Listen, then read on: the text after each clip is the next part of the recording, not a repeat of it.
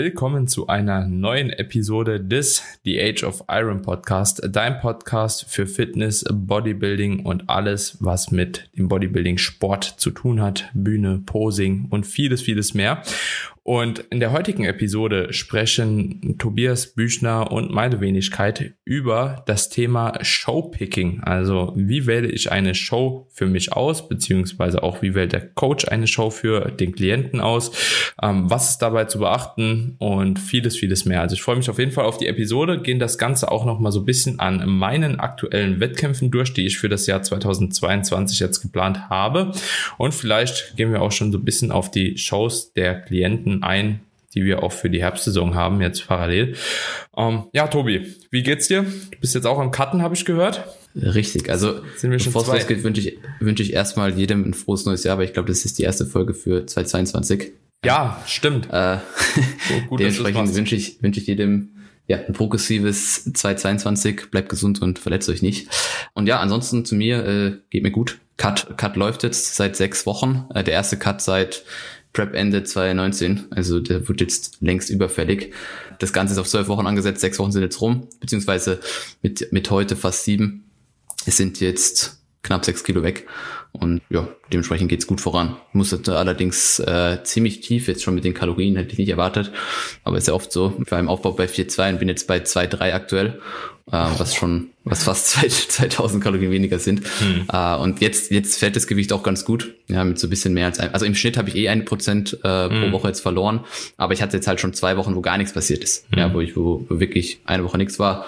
Dann kam wieder ein fetterer Drop. Und wir geben eh aktuell eh Gas, damit das Ganze nicht allzu lange geht, dass ich in ja, maximal zwölf Wochen mit dem Ganzen fertig bin und äh, da nicht viel Zeit verplemper. Aber es ist doch immer wieder interessant, einfach zu sehen, wie groß die Differenz zwischen Aufbau und Diät sein kann. Ist natürlich von Person zu Person unterschiedlich, Mhm. aber es ist ja eine gute Erfahrung.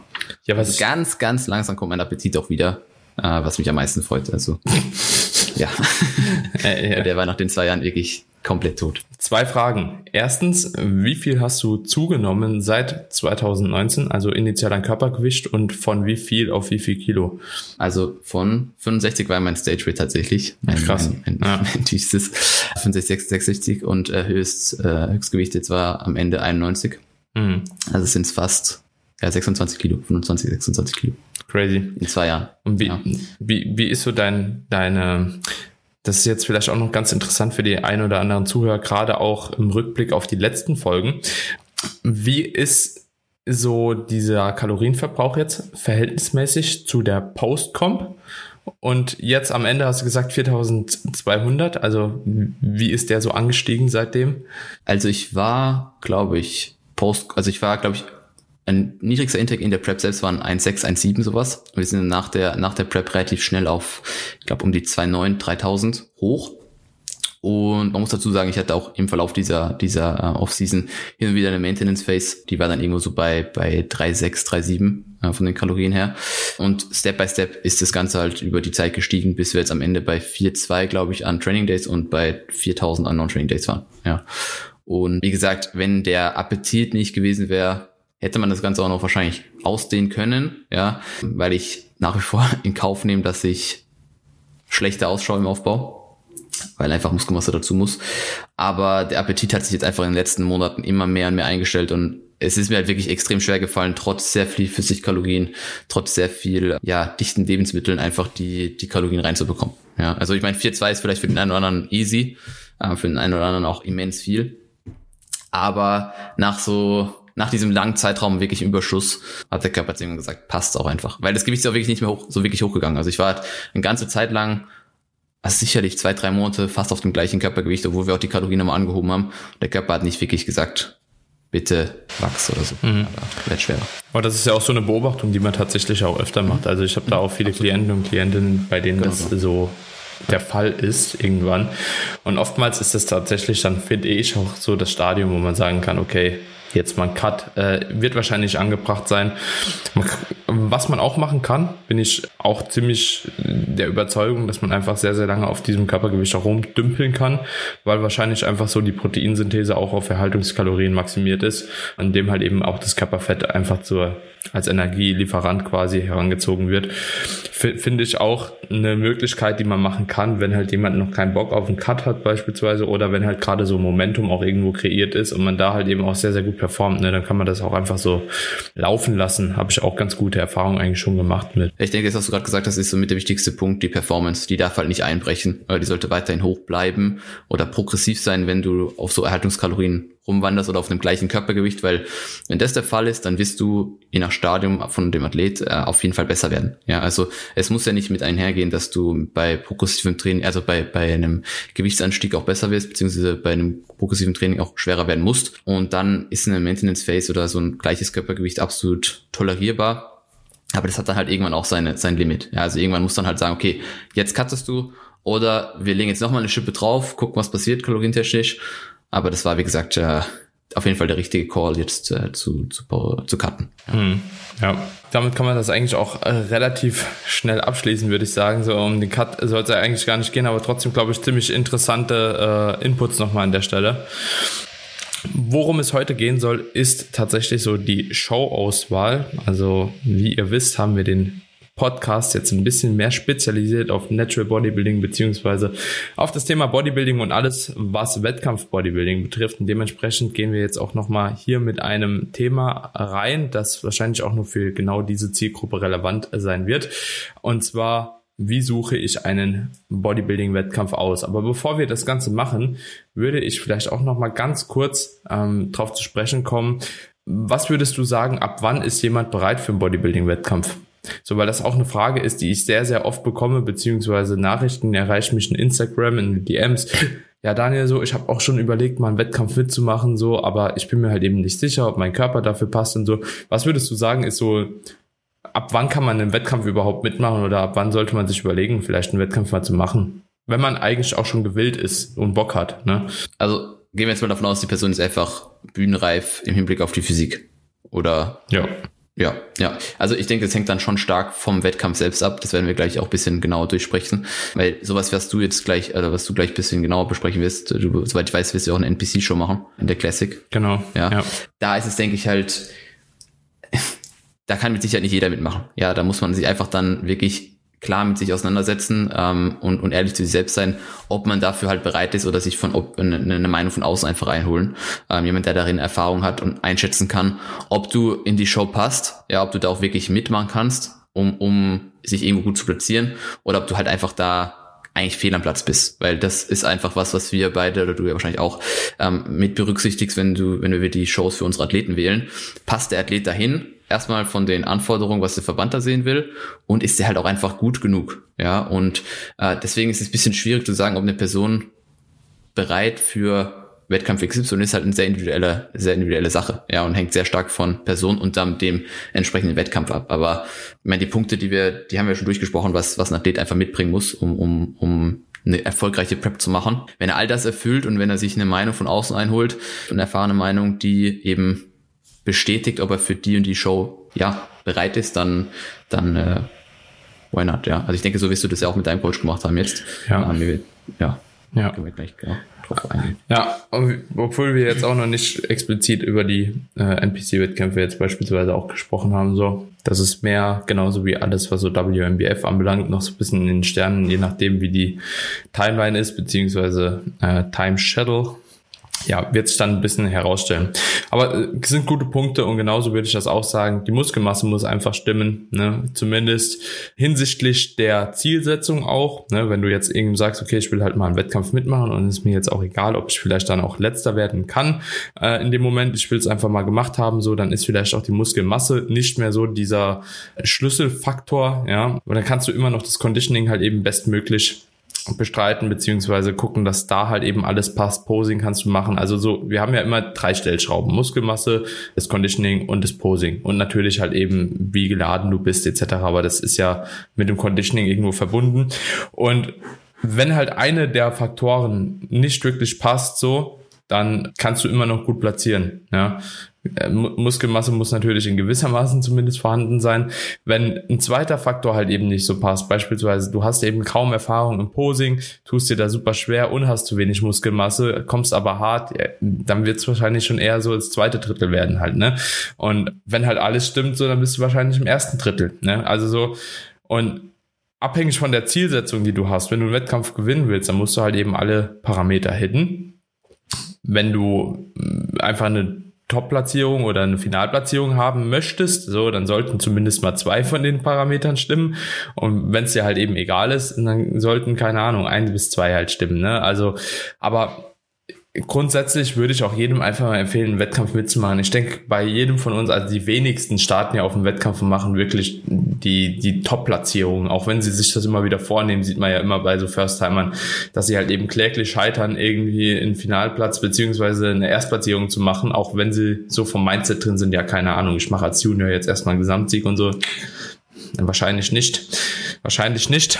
Es kommt immer mal wieder vor, aber ich glaube, dadurch, dass der Sepp das halt eben damals geschafft hat bei 2014 und das halt auch mhm. so mhm. in YouTube halt immer wieder halt angesprochen wurde, dass er es mhm. geschafft hat, so waren auch viele, glaube ich, sehr, sehr motiviert, da auch hinzugehen und Erster zu werden, aber mhm. ähm, da waren sie halt vorher noch nicht auf dem Wettkampf gewesen. Ne? Mhm.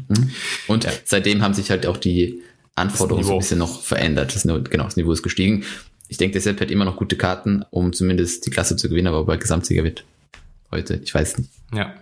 Ja, ja, das ist schwierig. Also ich habe auch zu 2017 schon gedacht, so als ich gestartet bin, das Niveau, das war auch noch mal anders als äh, oder 2016 auch schon mit Lukas Müller und so, das war halt auch schon brutal. Dann 2017, 2018, äh, ich glaube, da hat der Fabio in der Urs gewonnen beispielsweise bei der GmbF. Was war 2019? Philipp Sebald, war der Junior. Pascal Haag noch da, also in der, in der einen Klasse. Ja, keine Ahnung. Mario hat also, da auch gewonnen, glaube ich. Und so. Mario hat auch eine Klasse gewonnen, genau. Ja. Junior 1. Also ja. das Niveau steigt halt immens. Ja, ja hat man dieses Jahr auch schon wieder gesehen. Das war auch nochmal ja. ein ganz andere Level im Vergleich zu 2019 dann wieder. Also, äh, ja, dieses Jahr war ja noch wilder mit halt Markus. Immer heftiger so. Ja. Ja. ja, es war schon, war schon stabil auf jeden Fall. Naja, alright.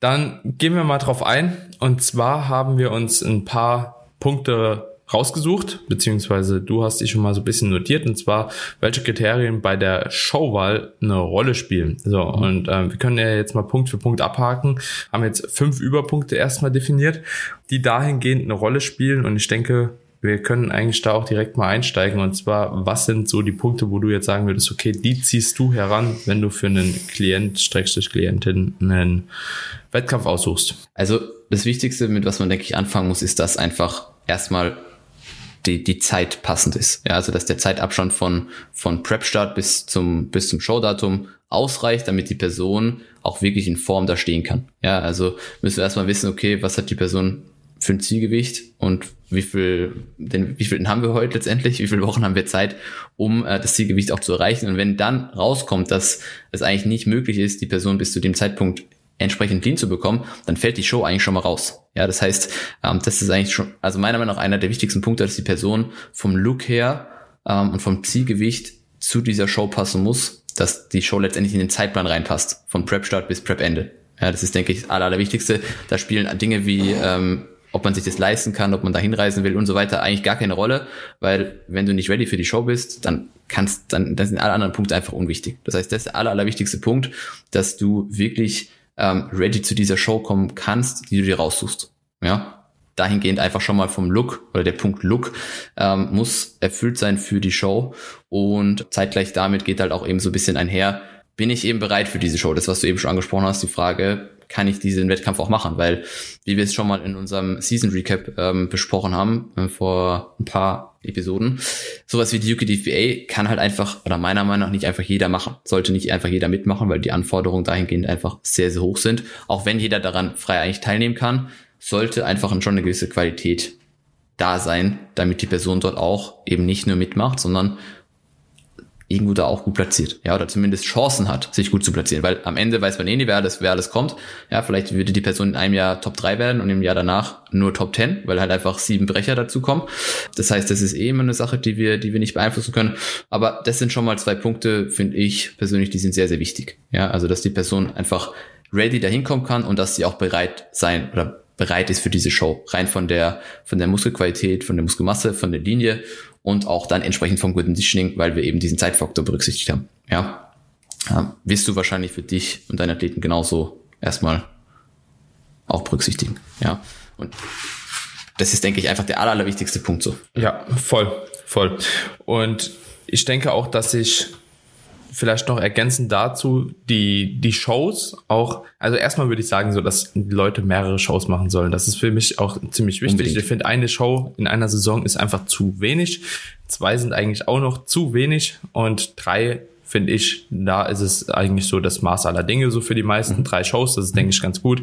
Der eine kann vielleicht noch eine vierte oder eine fünfte verkraften, mhm. der eine vielleicht eine weniger, einfach auch zeitlich bedingt. Aber das ist sehr, sehr wichtig, dass man mehrere Shows macht, um auch einfach Erfahrung zu sammeln, insbesondere die mhm. First-Timer. Wenn jetzt jemand schon Profi ist und halt eben nur für die WM preppen will, weil er alles andere schon gewonnen hat oder mhm. Whatever. So, ja gut, du kannst halt gerne auch eine Show machen, so, ne? Also ja, du richtig. hast ja dann schon ein bisschen Erfahrung sammeln können in deinem Leben, aber gerade so First-Timer oder auch die, die in der zweiten, dritten Saison sind, würde ich einfach empfehlen, so viel mhm. Shows mitzunehmen, wie es geht und vielleicht auch auf verschiedenen Bühnen mal Erfahrung mitzunehmen. So. Mhm. Dann bei der Showauswahl ist noch ein Punkt, der für mich auch persönlich ziemlich wichtig ist, ist, dass sich die Shows einerseits natürlich nach dem Conditioning richten und parallel dazu natürlich auch irgendwo so diese Main Show, also dein Hauptwettkampf ist der maßgebende Key Driver eigentlich für die anderen Shows. Also du suchst die anderen Shows aus, nachdem du deinen Hauptwettkampf definiert hast. So, ne, wenn dein Hauptwettkampf beispielsweise jetzt sagen wir einfach mal die UKDFBA wäre oder so,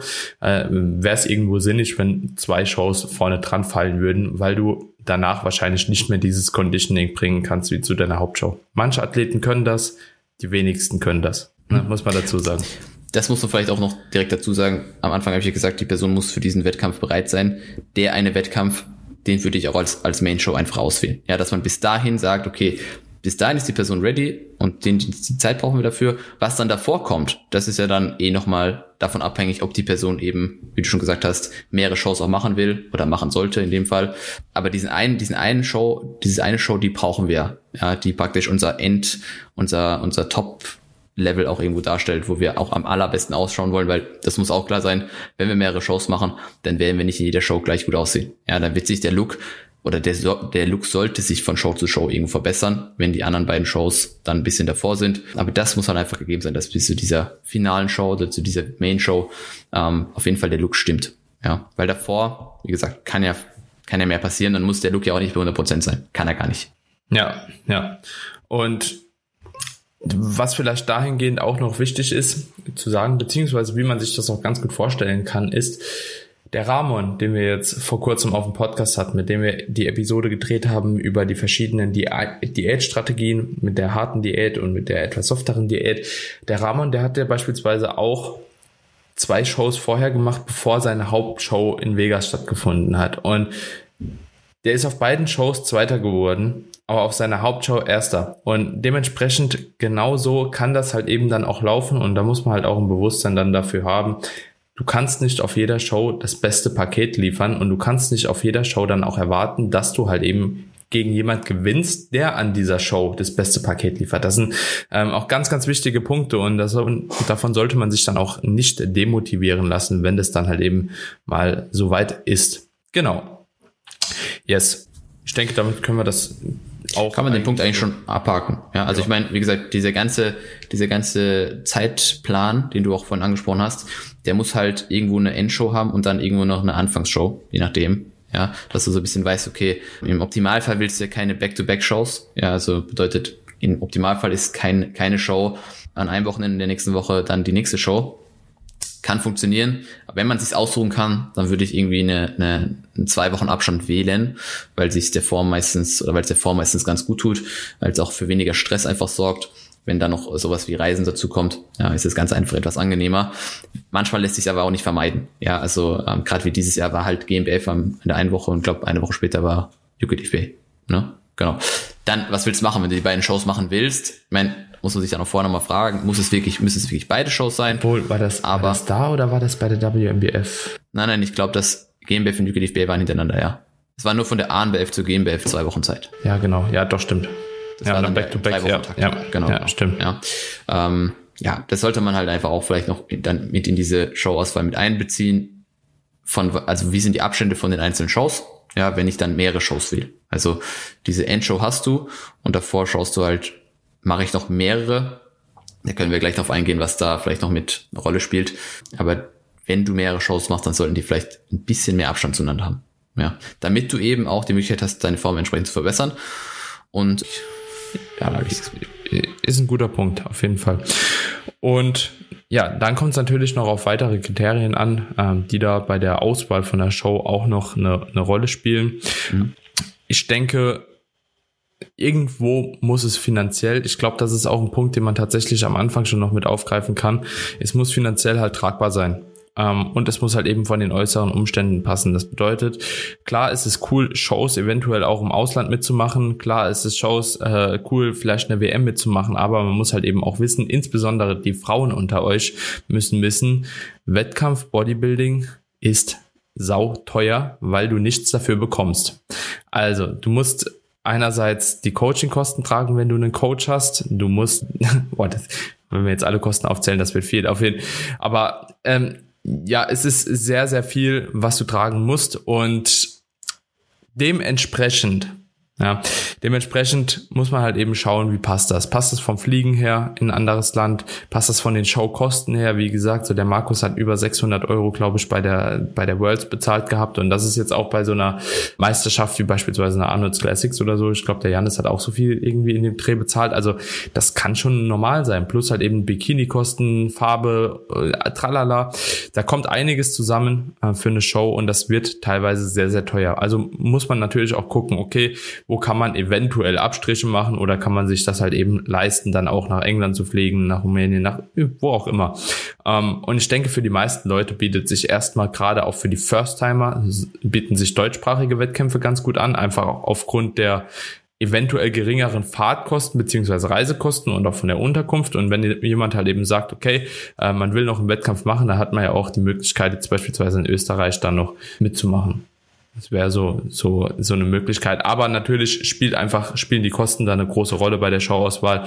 Wenn man sich früh genug überlegt, wenn man früh genug plant, sind natürlich, denke ich, aber auch andere Shows möglich. Ne? Also auch im Ausland.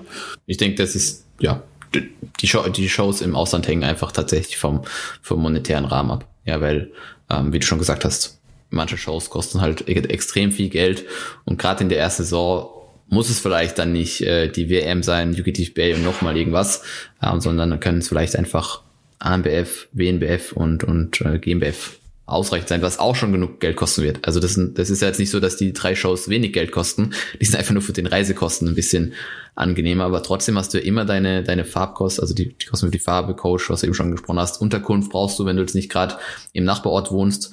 Und äh, da geht schon, da geht schon wirklich was, da kommt schon was zusammen. Muss man, muss man einfach so sehen. Also. Und man sieht es vorher nicht. Egal, ob man es öfter schon gehört hat oder nicht. Ähm, man sieht es nicht. Darf man nicht unterschätzen. Ja. Es ist Betreuerpass für den, Betreuerpass für hier, äh, selbst Teilnahme, also. ja. Ja, es, es, es läppert sich auf jeden Fall. Ja. Ähm, ansonsten, Showauswahl, was ist noch wichtig? Ich denke, ja, du hast schon eben angesprochen, dass die Show auch zu demjenigen passt. Ne? Ähm, da spielt einerseits irgendwo der Look eine Rolle, auch die Klasse. Ähm, ist es auch so, dass nicht auf jedem Wettkampf jede Klasse vertreten ist. Ähm, wenn ich jetzt einfach mal ein Beispiel hier anbringen kann, ist die GmbF hatte beispielsweise dieses Jahr eine Women's Bodybuilding Klasse und eine Women's Physik Klasse und eine Women's Feger Klasse. Und die WMBF Germany, soweit ich das noch in Erinnerung habe, hatte nur eine Bodybuilding-Klasse und eine Figure-Klasse, aber keine Women's Physik-Klasse. So, jetzt haben natürlich ein paar Athletinnen dahingehend ein Problem, wenn sie sich eigentlich eher in der Physik sehen, so, und die Figure halt eben nicht teilnehmen können. Da fällt der Wettkampf halt eben einfach schon raus, ne? Und das ist bei mehreren Shows so und das ist leider Gottes immer noch auch zwischen den einzelnen Verbänden immer noch so ein kleines Problemchen, dass halt eben gewisse Klassen einfach nicht bei jedem Wettkampf geboten werden. Ja, also die GmbF macht da die meisten Klassen eigentlich schon voll, würde ich sagen. So manche Zusatzklassen jetzt mittlerweile auch mit der Classic Physik und so. Aber das ist halt eben noch nicht so weit verbreitet, insbesondere im Natural Bodybuilding halt. Ich denke gerade die Classic ist ein, ein gutes Beispiel dafür, ähm, dass du eigentlich gar nicht so viel Shows machen kannst, weil die Classic gibt's halt nur bei der GmbF aktuell. Ja, also WNBF INBA. hat keine Classic-Klasse. Ja. ja gut, INBA, aber so wie dieses Jahr oder nächstes Jahr fällt ja dann INBA und GmbF zum Beispiel auf das gleiche Datum. Das heißt, du bist schon mal, hast schon mal wieder nur eine Show eigentlich, die du machen mhm. kannst. Ja, in, dann, in, in, Ungarn die? Genau, genau. Das ist mhm. dieses Jahr an, an einem Tag und dann überlegst du halt zweimal, ob du das dann mhm. die Klasse wählst oder welchen Wettkampf du halt noch wählst. Ja, wenn mhm. du im deutschsprachigen Raum schon mal nur eine Show zur Verfügung hast. Mhm. Ja. Um, ähm, aber klar, ist Extrembeispiel. In der Regel sind die meisten Klassen in den meisten Verbänden abgedeckt, aber manches eben nicht. Das muss, das muss man sich halt einfach vorher durchlesen und wirklich schauen, okay, kann ich da überhaupt meine Klasse auch starten? Ja, mhm. weil wenn nicht, dann fällt die schon natürlich raus. Mhm. Genau so ein Ding ist halt beispielsweise auch, um bei den Frauenklassen mal kurz zu bleiben, wenn ich eine Show mitmache, muss ich hohe Schuhe tragen oder nicht? Weil das kann sogar in der gleichen Klasse, kann das trotzdem unterschiedlich von Wettkampf zu Wettkampf sein. Und das ist natürlich dann auch ein Problem. Also wenn jemand halt eben nur auf Schuhen performen kann oder nur barfuß, dann hat er halt auf dem jeweils anderen Wettkampf ein Problemchen. Mhm. Mhm. Für Athlet und auch für Coach irgendwo ein Problem, finde ich. Also, wenn als Coach muss natürlich eh Bescheid wissen, so ein bisschen. Aber es ist, ist halt einfach unnötig, dass, dass, dass sich das Ganze dann so immens unterscheidet. Ja, also äh, gerade Women's Physik mal mit Schuhen mit ohne oder ohne Schuhe, ja, das sind halt so Punkte, die müssen dann nicht unbedingt sein. Eigentlich. Aber wer weiß, vielleicht haben wir irgendwann mal Verbände, die alles gleich machen. Mhm, ja. Und würdest du sonst noch Kriterien heranziehen bei der Showauswahl? Also, wie gesagt, was ich vorher noch angesprochen habe, ist halt, dass du, dass man sich einfach im Klaren sein muss, dass ob man für die Show bereit ist. Als Coach, denke ich, ist die Aufgabe auch dem Athlet einfach so ein bisschen nahezulegen, in welcher Show er, er sie sieht, ja. Ähm, auch ehrlich zu sein, wenn man sagt, du bist nicht bereit für die Show, ja. Auch wenn der Person, die Person unbedingt diese Show machen möchte, am Ende entscheidet der Athlet selbst, was er macht. Ja, aber als, als Coach denke ich, sollte es, sollte die Aufgabe sein, einfach die Person aufzuklären. Ja, äh, was ist wo verlangt? Warum sehe ich dich vielleicht in der in der Show besser? Ähm, warum spielt uns die Show besser in die Karten? Warum passt du vielleicht nicht so gut in die Show? Das muss man einfach klar und offen kommunizieren der Athlet, wie gesagt, hat selbst immer in der Hand, was er letztendlich macht. Aber als Coach ist es, denke ich, die Aufgabe, da einfach so ein bisschen für Klarheit zu sorgen, weil die meisten Leute wissen ja auch gar nicht, was es alles gibt und welche Shows zur Verfügung stehen. Äh, die kennen vielleicht mittlerweile eine, eine ANBF und eine GmbF, aber dann hält es vielleicht auch schon auf. Ja, und du als Coach hast ja einen viel größeren Pulk an, an Optionen und kannst es dem Athlet darlegen und die dann auch vielleicht in ein paar verschiedene Shows schieben, um letztendlich auch entsprechend äh, Results zu bringen. Ja, weil sich mit der Klasse aus und der Klasse und dem Verband auseinanderzusetzen ähm, und dann entsprechend die Leute zu äh, hinzuschicken, da ist Valentin ja ein Profi drin, der eben auch genau den Athlet in die Show setzt, äh, zu dem Verband, wo er glaubt, dass er die besten Karten hat. Ja, und das muss man einfach mit dem Athlet auch so ein bisschen kommunizieren. Weil jetzt zu sagen, naja, ich kenne die und die Show und äh, zu denen gehe ich, ist alles schön und gut, aber vielleicht passt halt auch in die eine Show gar nicht rein. Ja, dann, dann hast du da erstens Geld, Zeit verschwendet und auch nicht das Resultat, was du vielleicht haben kannst in einem anderen Verband. Ja, also das, das ist, äh, das wird eigentlich, ja, eigentlich immer bis immer, immer schwieriger. Das ist immer, es ist nicht schwieriger. Man muss sich einfach mehr und mehr damit auseinandersetzen mit der Zeit. Also vor, vor drei, vier Jahren konntest du vielleicht noch sagen, du machst die in die Show, weil es nicht mehr gab. Aber je mehr Shows halt gibt und je mehr Optionen du auch hast, desto, desto wichtiger wird es als Coach, als auch Athlet, sich mit dem Ganzen auseinanderzusetzen. Hm. Und du musst natürlich als Show, äh, als Coach auch auf den einzelnen Shows mal präsent vor Ort gewesen sein. Ne? Also das ist auch so eine Sache, wo ich jetzt auch selbst immer noch weiß, okay, ich muss halt eben noch mehr entdecken. Deswegen fliegen wir ja auch auf gefühlt jeden Wettkampf einfach mit umso öfter man irgendwo auf einer Show war, umso besseres Bild kann man sich einfach da ähm, auch selbst nochmal einholen von der Show. Und was mir auch aufgefallen ist, es sind jetzt auch doch noch mehr Wettkämpfe einfach zur Verfügung äh, zum aktuellen Zeitpunkt. Also es kommen einfach mehr Shows noch ähm, dazu. Beispielsweise die UK nicht mehr die UK DFBA, sondern jetzt die WMBF UK, ähm, die einen Wettkampf gestartet hat, die WMBF Germany in den letzten Jahren präsent. Ich will auf jeden Fall auch mal zu der SMBF, war ich jetzt auch tatsächlich noch nie vor Ort live, ähm, weil es, denke ich, auch trotzdem noch interessant ist und auch die IMBA in Ungarn und vieles, vieles mehr. Also es sind schon einige Shows auf jeden Fall mittlerweile am Start, wo man sagen kann, okay, da sollte man mal hinfahren, um halt eben auch zu wissen, kann man da jemand stellen oder nicht und nicht einfach so eine Vermutung halt eben äußern, so ja, okay, geht eh nicht. Ne? Genau. Und das ist ja jetzt mal nur der Netty-Bereich, den wir anschauen. Ja, ja wenn du dann so gut bist, dass du auch bei einer PCA starten kannst, bei einer NPC, dann hast du ja noch mal mehr Optionen. Ja. ja, dann ist ja noch mal viel mehr zur Verfügung und dann wird es tatsächlich, da muss man sich wirklich gut Gedanken machen, okay, welche Show wähle ich jetzt, in welchem Abstand zu den anderen Shows, was ist meine Main-Show und kann ich mir das Ganze auch leisten. Also Showpicking ist nicht einfach nur so würfeln oder sagen, okay, es gibt das und das und da gehe ich hin, sondern man kann sich damit schon ein bisschen genau auseinandersetzen und das Ganze wird auch Einfluss auf die Resultate haben, muss man auch ganz klar so sehen. Also ähm, das ist jetzt nicht einfach nur so ein bisschen, wie gesagt, Show auswählen, sondern wenn man da ein bisschen mit Köpfchen dran geht, dann kann es für den Athlet und auch für den Coach eben zu einem besseren Resultat oder für ein besseres, für ein besseres Resultat sorgen. Ja, und das ist immer das Ziel. Also zumindest, wie wir schon am Anfang angesprochen haben, für die einen ist es das Ziel, eine gute Platzierung zu machen, für die anderen einfach nur zu starten. Aber als Coach muss es ja trotzdem immer das Ziel sein, eine gute Platzierung irgendwo aus dem Klienten rauszuholen. Ja. Dann ist das, glaube ich, auch ein ganz guter Übergang, um das Ganze einfach mal so ein bisschen anhand von meinen Wettkämpfen zu erklären, die ich rausgesucht habe, tatsächlich zum aktuellen Zeitpunkt. Und es ist super witzig, was du am Schluss gesagt hast, dass umso besser ein Athlet ist, umso mehr Möglichkeiten werden ihm geboten. Und aktuell bin ich in der Situation, dass ich auch in dieses NPC-Loch einfach geworfen werde, so und gar keine Ahnung habe, welche Show gut ist, was man machen kann, was man nicht machen kann, insbesondere im Frühjahr. Und jetzt habe ich einfach mal so ein bisschen nachgeguckt. NPC stellt halt eben viele Shows. Das sind alleine in Deutschland schon drei Shows im Frühjahr oder so. Ne? Äh, was interessant ist, wusste ich nämlich auch nicht. Ich habe drei davon oder zwei davon gar nicht gekannt. Eine ist die Janice, äh, die Janice, die Dennis Wolf Classics. Die hat schon so Namen, da kenne ich auch ein paar, die mittlerweile auch da gestartet sind, aber ansonsten die anderen kenne ich halt eben gar nicht. Und wenn man dann anfängt, so, so rumzugucken, da gibt's halt eben von Two Bros Pro, sehr, sehr viele. Mr. Olympia Amateur gibt sehr viele. Es gibt keine Ahnung, in Spanien super viele Wettkämpfe noch. Es gibt in Italien ein paar. Also ich war überfordert mit der Anzahl an Wettkämpfen, die im Frühjahr stattfinden. Wird mir, glaube ich, ganz genauso gehen. Also wenn man sich damit mal genau auseinandersetzt. Ich habe selbst noch nie jemanden zu NPC geschickt, beziehungsweise doch letztes in der Saison die Lisa. Aber das ist ja dann doch nochmal ein bisschen was anderes. Ich glaube, wenn man sich damit genau auseinandersetzt, dann merkt man eigentlich erstmal, wie viele Optionen man hat. Aber um dann zu sagen, was gut ist, was schlecht ist, ja, ist wirklich schwierig. Also hätte ich wahrscheinlich auch mein Problem damit zu sagen, okay, Daniel, geh bitte genau zu der in der Show, äh, weil da und da wirst du am besten reinpassen. Ja, ja. also ja. Ist, aber ich denke, du machst ich glaub, das ja. das ist auch sehr Zufall bei NPC auch tatsächlich. Ja, ja, so, ja, Ich denke, dass man da schon eine, eine gewisse Unterteilung machen kann. Äh, schon mal einerseits in willst du einen Bro Qualifier mitmachen oder willst mhm. du halt eben mhm. eine äh, Regional Show mitmachen? Bei einem Pro Qualifier wirst du wahrscheinlich auch die beste Konkurrenz dann haben weil es einfach mehr Leute anzieht, mehr gute Leute, die halt ihre Pro-Card wollen. So, weil bei einem Regional-Turnier, Regional-Show wird halt keiner kommen, der jetzt Potenzial für einen Pro-Titel hat, weil er halt keine Pro-Card bekommt. Ja, macht eh Sinn.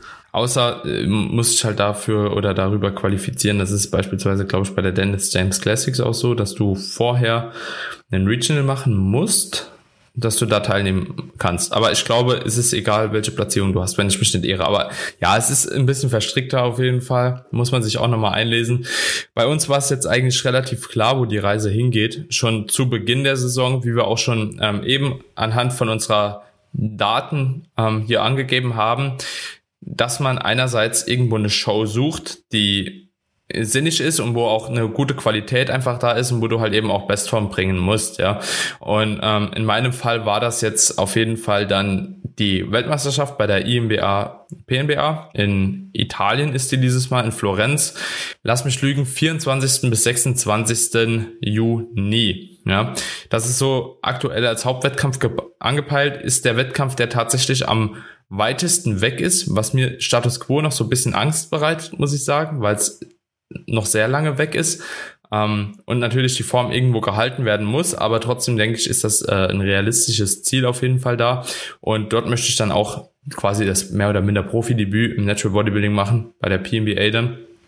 Und äh, dort bei den Profis dann an der Weltmeisterschaft teilnehmen. Das ist so der erste Wettkampf. Und nach diesem ersten Hauptwettkampf, den wir gesetzt haben, der eigentlich vornherein schon klar war, haben wir dann die anderen Wettkämpfe ausgesucht. Und das waren jetzt dann ähm, erstmal nur Wettkämpfe der INBA, weil die halt eben so weit voraus schon eine, eine Time Shuttle gebracht haben und man sich da halt einfach so ein bisschen entlanghangeln konnte, welche Wettkämpfe kommen in Frage, welche eher weniger. Und jetzt haben wir da mehrere Wettkämpfe rangezogen, erstmal nur von der IMBA. Und welche Wettkämpfe es letzten Endes dann werden, die suchen wir dann immer noch aus, wenn halt eben sobald mal, soweit alle Wettkampftermine stehen.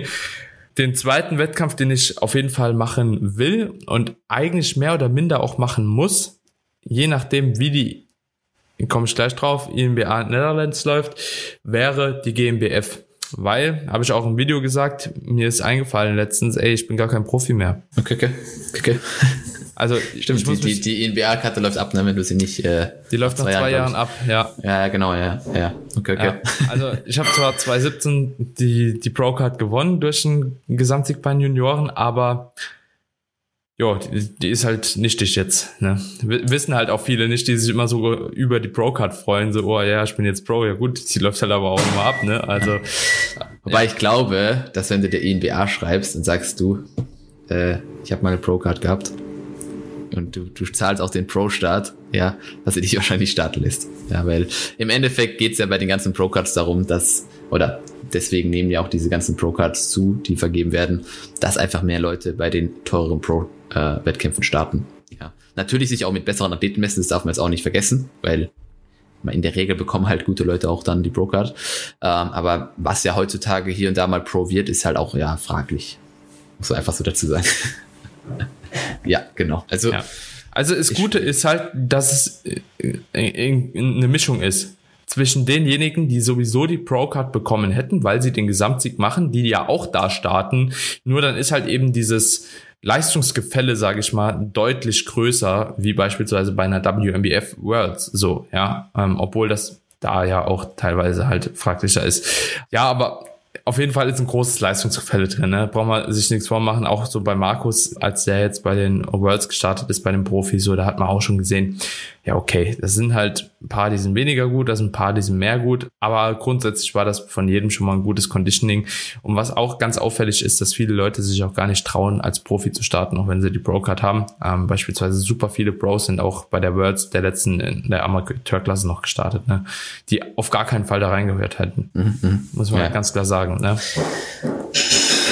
Ist halt schade eigentlich. Weil es soll ja, es soll ja eigentlich in die Richtung gehen, dass, dass mehr Leute in diesem, mehr gute Leute in den Pro-Klassen starten, damit es auch lohnt, weil welchen Anreiz hast du schon dann als, als sehr guter Athlet, wenn du weißt, naja, ich zahle jetzt für einen Wettkampf viel mehr Geld und wenn's, wenn's, wenn's gut läuft, dann habe ich halt zwei, drei Leute, die auf meinem Level sind, ähm, in der Klasse und die anderen sechs oder wenn es überhaupt so viel sind, sind halt auch wieder eher Amateure eigentlich, ja. Und ähm, es ist ja eigentlich gut, wenn dieser ganze Pro-Pulk wächst, wenn es halt auch gute Leute sind. Weil ähm, der Anreiz soll ja irgendwo auch, du willst ja auch jetzt nicht auf der Bühne stehen mit, weiß ich nicht, ja, du willst ja auch Leute haben, die, wo du auch so ein bisschen herausgefordert wirst, ja, wo es dir nicht geschenkt wird, ja, dass du dahin fährst und sagst, ich weiß eh schon, dass ich Erster werde, ist ja, ist ja auch irgendwo dann der Anreiz sehr, sehr gering, ja. Und ja, da kommen wir auch direkt zum nächsten Problem, was ich habe. Äh, also wir haben die, die, die GmbF gemacht. Einfach hatten wir auch, glaube ich, schon mal drüber gesprochen. Privat so ist halt äh, sehr, sehr nah hier bei mir. Ähm, eventuell sind Zuschauer möglich, eventuell, ich weiß es nicht. Ähm, was natürlich auch irgendwo cool wäre für die Family vielleicht. Oder Freunde, die das Ganze verfolgen wollen, Klienten, keine Ahnung, aus Deutschland. Und ja, GmbF muss ich eigentlich mehr oder minder machen, um halt eben nochmal die Pro-Card halt zu bekommen. Ich habe aber auch ehrlich gesagt schon ein bisschen Bock drauf. Habe früher Saison noch nie gemacht, ist eine neue Halle, ist einfach mal was ganz Neues. Ähm, dementsprechend GmbF wäre eine coole Sache. Was jetzt noch so in Probewettkampf aktuell wäre die IMBA Niederlande. Und was halt eben da ganz cool ist, die ist glaube ich zwei oder drei Wochen vor der GmbF. Ich meine, es ist zwei Wochen vor der GmbF. Und ich könnte dann immer noch entscheiden, ob ich die GmbF mache oder dann eine NPC-Show oder so machen würde. Ja, je nachdem, wenn ich bei der IMBA Netherlands äh, quasi die Pro-Card gewinnen würde, unter Umständen, da müsste ich halt eben auch nicht mehr zwangsläufig die GmbF machen. Kann man natürlich trotzdem machen, je nachdem, welche Shows halt eben noch so reinpassen, aber Ziel für die Saison ist eigentlich, irgendwo eine WMBF Pro Card zu bekommen. So. Problem ist, wenn Shows zur Verfügung stehen und bisher ist das halt bei der WMBF Europa so, ah, sau schwierig, also wirklich sau schwierig, so nach Amerika halt eben zu fliegen, so extra für eine Pro-Card, so. ich könnte am 17., 16. die Muscle Mayhem mitmachen, aber da ist halt auch nicht garantiert, ob du da eine Pro-Card gewinnst. Weil Muscle Mayhem ist halt,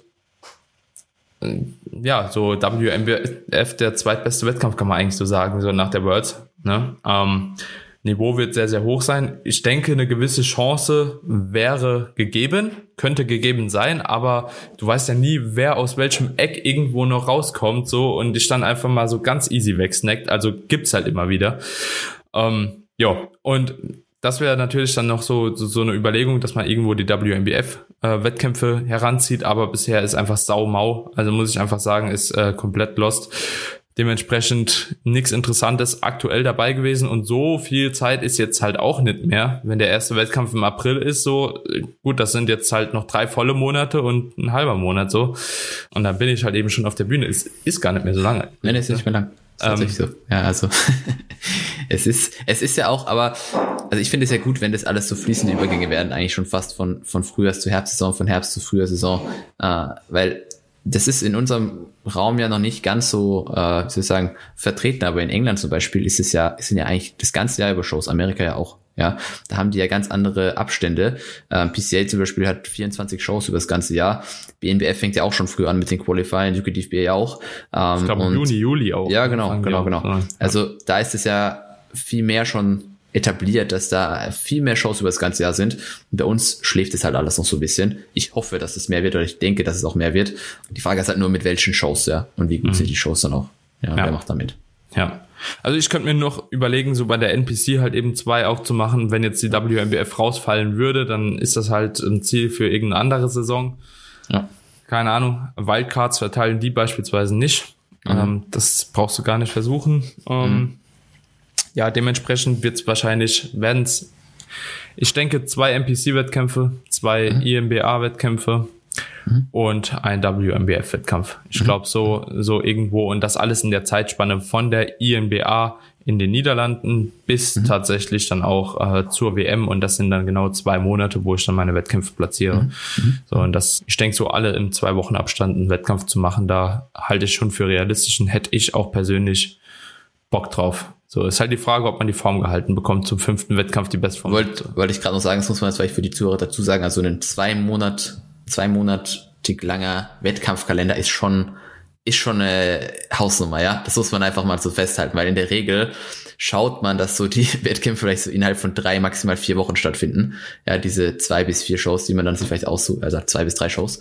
Ähm, von mir aus auch mal sechs Wochen, wenn dann die erste Show sehr früh ist, ja, ähm, und das wirklich nur so ein Warm Warm-up-Wettkampf ist oder vielleicht sogar ein Qualifier, wo du halt noch nicht äh, dein, deine, dein Conditioning bringen musst. Acht Wochen ist schon, ist schon eine Hausnummer, aber ich denke, auch aufgrund dessen, dass du einfach ein sehr fortgeschrittener Athlet bist, bei dem sowas viel realistischer ist wie bei einem First-Timer, ähm, ist es gut machbar. Und wir hatten es ja eh schon privat drüber. Äh, schaut, schaut auf jeden Fall vielversprechend aus und, und ist auch gut durchdacht. Ja, also äh, bin sehr gespannt. Das Ganze verfolgen wird aber sicherlich sehr, sehr gut. Ja, es wird spannend auf jeden Fall. Ja, absolut. Ich habe jetzt auch schon mal so äh, tatsächlich überlegt, jetzt denkt der eine oder andere bestimmt, ich bin behindert, im März den ersten zu machen. Okay, okay. Was, was fände da statt? Äh, NPC. Okay, okay, verstehe. Ja. Ja, aber ich glaube, da kann ich mich einfach mit 80 Kilo schon hinstellen. Das sind jetzt noch zwei Kilo.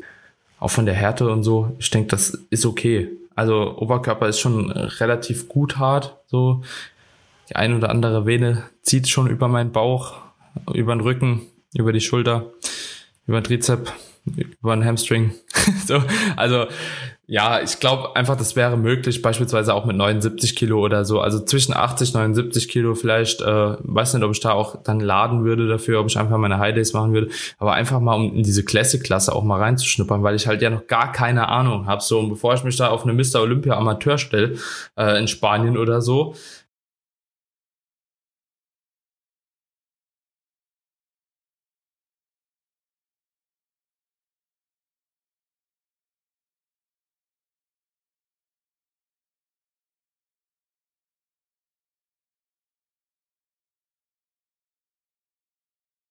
Das, ja. Und wenn du auch, wenn, wenn dir ja selber bewusst ist, dass es noch nicht deine Topform ist, ja, ich denke, das ist immer das Allerwichtigste, dass man da dann einfach mit wirklich null Erwartung hingeht. Du gehst einfach dahin, äh, weißt, du bist noch nicht in Topform, du weißt, du warst noch nie bei dem Verband, du weißt, du warst noch nie in dieser Klasse, du hast einfach jetzt mal Spaß und guckst dir das mal an. Fertig so. Ja, gehst, gehst einfach hin und weißt nicht, was passiert und gehst danach wieder heim. Machst deine Prep weiter und fertig und hast deine Main-Shows noch. Ja, ähm, das ist, denke ich, das Wichtigste, wenn man sich wirklich so früh für einen Wettkampf entscheidet, den man ja, wo man, wo man, wo man nicht so wirklich weiß, wo man steht. Ja.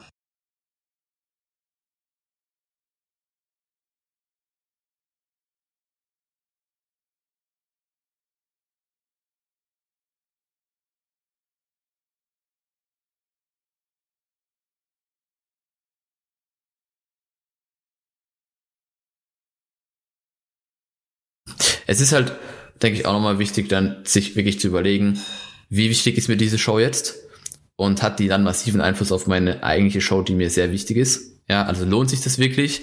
Oder ist es eher sowas, was ich halt gern machen würde, aber eigentlich bringt's mir nichts? Ja, das, das muss man sich halt immer wirklich bei solchen, solchen Warm-up-Shows, solche, solche Shows davor einfach im Plan sein. Ist es wirklich was, was sich lohnt oder eher nicht? Ja. Und dann einfach abwägen. Ja. Jo, Tobi. Das war's, glaube ich, für heute. Stenk war war gut, war doch irgendwie viel. Ist immer witzig, so wir nehmen uns eigentlich jede Folge vor, eigentlich so zwischen einer halben Stunde, 40 Minuten zu bleiben. Jetzt haben wir wieder ja. 47 hier, habe ich eigentlich gedacht, dass es unter einer halben Stunde wird, aber ähm, ja, ich hoffe, wir konnten den Zuhörer und Zuhörerinnen was bieten. Leute, wenn euch diese Episoden gefallen, dann äh, teilt doch gerne die Folge, teilt sie in den sozialen Medien, dass auch jeder weiß, auf welchen Wettkämpfen er dann letzten Endes auch starten kann und auf welchen Wettkämpfen er Erfolg oder weniger Erfolg hat. Und jo, ich würde sagen, wir hören uns dann im neuen Jahr in der zweiten Episode. Richtig. In diesem Sinne, schönes neues Jahr. Ciao, ciao. Bis dann.